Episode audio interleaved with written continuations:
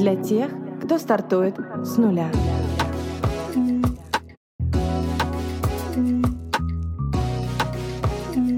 С нуля. Привет, меня зовут Алиса, я основатель бренд-агентства Тую. Здесь мы говорим о брендинге, людях и предпринимательстве. Кто стоит за созданием бизнеса и как эти люди масштабируют свои проекты. Поехали!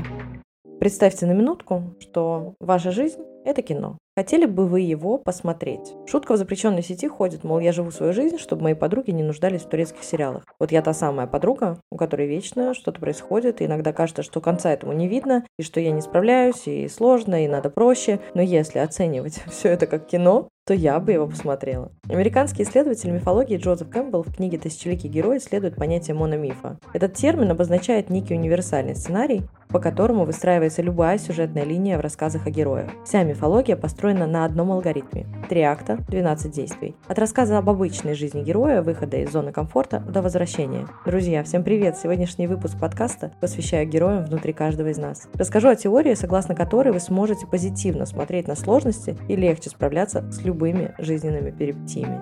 Ведь иногда для того, чтобы были силы улыбаться трудностям, достаточно сменить угол зрения и посмотреть спойлер. При всем многообразии историй в мировой литературе речь всегда идет о путешествии. Оставив привычный уютный мир, герой принимает вызов незнакомого внешнего мира. Путь героя состоит из трех частей. Герой покидает обыденный мир, проходит испытания и возвращается изменившимся. Каждая часть имеет несколько обязательных стадий.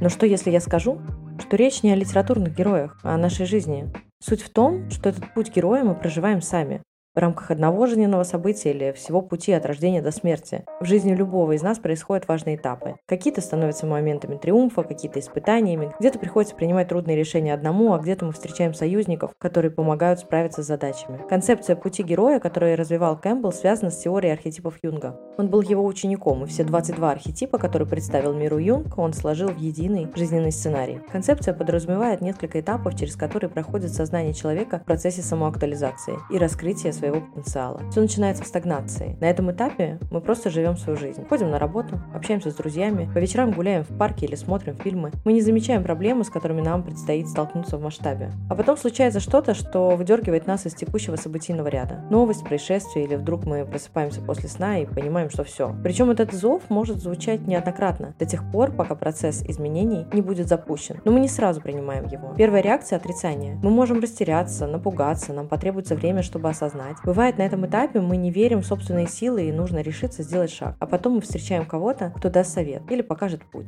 Кто-то, кто вселит спокойствие. У Фрода Бэггинса это был Гендальф, кто помог вам сделать первый шаг на пути к изменениям. Пятый этап – это преодоление первого порога. Порог – это граница между миром обыденным и миром особенным. Оно может быть физическим препятствием, вроде двери или, например, гранью между сном и реальностью, или таблеткой, синей или красной, как в матрице. Мы не всегда решаемся на преодоление сразу, но этот этап неизбежен. Мы либо заставим себя остаться в стагнации, либо сделаем шаг. Недавно на одной из сессий я сказала психологу, что мне страшно. Все боятся, но ты можешь оставить все как есть или пойти меняться дальше. Что для тебя страшнее? Сделав шаг, ты не сможешь вернуться. И это последний эпизод начала пути.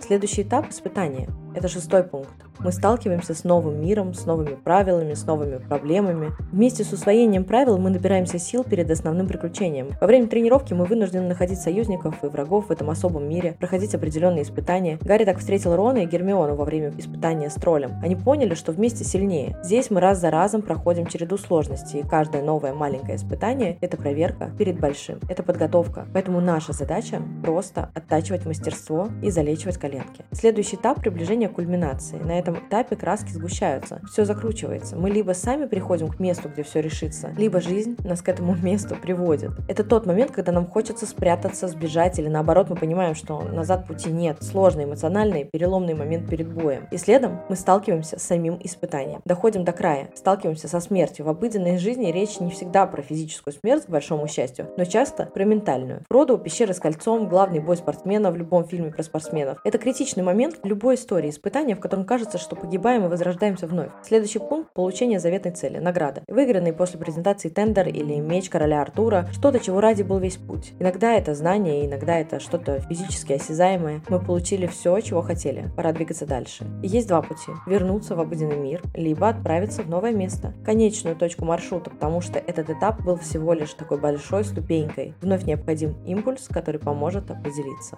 Опыт изменил нас, и на этом этапе этапе мы принимаем для себя все трансформации, происходит перерождение. Возможно, мы сталкиваемся с какой-то ситуацией, в которой раньше повели бы себя иначе. Здесь вы понимаете весь масштаб изменений. И вот после всех сложностей вы в тишине возвращаетесь к себе. Виток спирали закончен. Вы пришли на исходную точку, победив драконов. Это время восстановиться и принять новый вызов, чтобы снова двинуться в путь. И этот процесс бесконечен, если вы каждый раз, видя знаки, которые указывают вам на изменения, рискуете делать шаг. Потому что именно путь делает нас счастливыми, а не цель. И когда в следующий раз вы вдруг подумаете, что все сломалось, ничего не получается и кажется, что светлого впереди ничего нет, подумайте, на каком этапе пути героя вы сейчас находитесь. И, возможно, просто это череда испытаний, которую надо пройти. Такая история, друзья. Будьте стойкими и услышимся на следующей неделе. Пока-пока.